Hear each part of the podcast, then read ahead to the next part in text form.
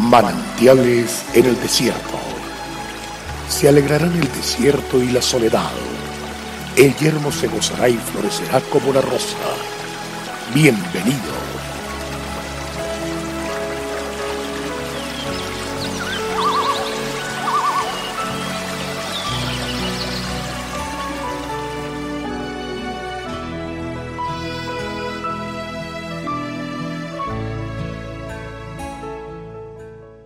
Por tanto, id y haced discípulos a todas las naciones, bautizándolos en el nombre del Padre y del Hijo y del Espíritu Santo, enseñándoles que guarden todas las cosas que os he mandado, y aquí yo estoy con vosotros todos los días hasta el fin del mundo. Amén. Mateo 28, 19, 20. La palabra de Dios nos dice vayan y hagan discípulos a todas las naciones no quedarnos solos en el lugar que estamos actualmente. Es necesario ir a todos los pueblos, a todas las naciones, a todas las lenguas. El mandato incluye que identifiquemos a los discípulos con Cristo en el nombre del Padre, del Hijo y del Espíritu Santo. El mandato de nuestro Señor Jesucristo es muy claro y también nos dice cómo hacerlo, enseñándoles. En la actualidad, los líderes no enseñan, mientras que los líderes de fe enseñan como lo hizo Jesús, llevando a que los discípulos guarden la palabra de Dios. A esto se refiere cuando dice todo lo que yo les he mandado. Debemos enseñarles porque necesitan, porque tienen vacíos, porque están en crisis.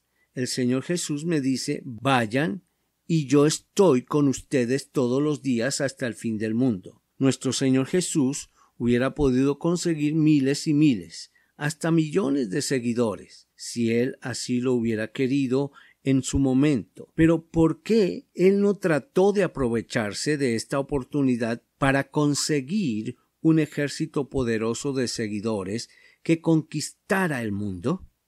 Sin duda, Jesús tenía el discurso, el mensaje más atractivo para conseguir seguidores, para reclutar masas, pero no lo hizo. Jesús no quiso impresionar a las multitudes, sino que por el contrario, él hizo discípulos para que ellos fueran al mundo y llevaran la vida abundante al mundo. Esta es la gran diferencia. Mateo 28 especifica enseñándoles que guarden todas las cosas que yo les he mandado. El Señor necesitaba de hombres y mujeres que, por el contrario, pudieran ser líderes de las multitudes, hablando del liderazgo en el sentido bíblico. Las multitudes estaban perdidas, pues necesitaban de hombres y mujeres que les enseñaran. El Señor no estaba en las condiciones de dar a cada una de las personas que hacían parte de la multitud el cuidado individual y personal que necesitaban. Lo único que el Señor entonces hizo fue conseguir hombres llenos de Él, llenos de Dios, que hicieran esto en su nombre.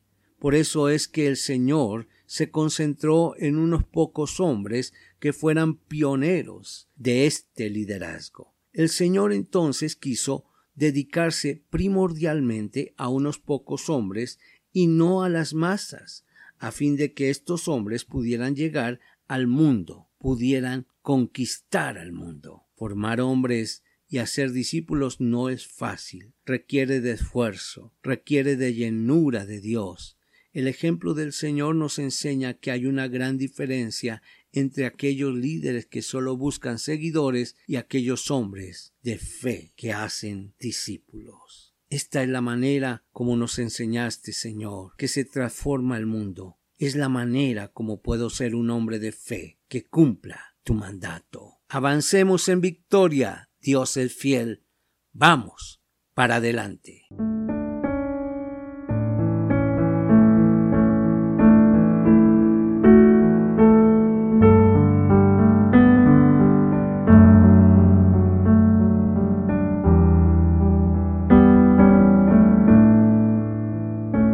Agradecemos su amable sintonía. Esperamos que este espacio se constituya de bendición para su vida y le invitamos a compartirlo con otras personas. Visita nuestra página web www.cfeprimavera.org. Mañana el pastor Daniel Machuca estará de nuevo con un mensaje de aliento en este espacio Manantiales en el Desierto.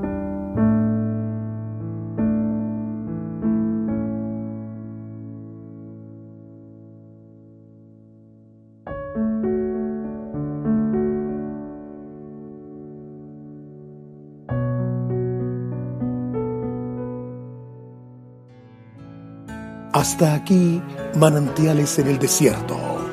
Será muy grato estar con ustedes mañana en una nueva entrega de Manantiales en el desierto.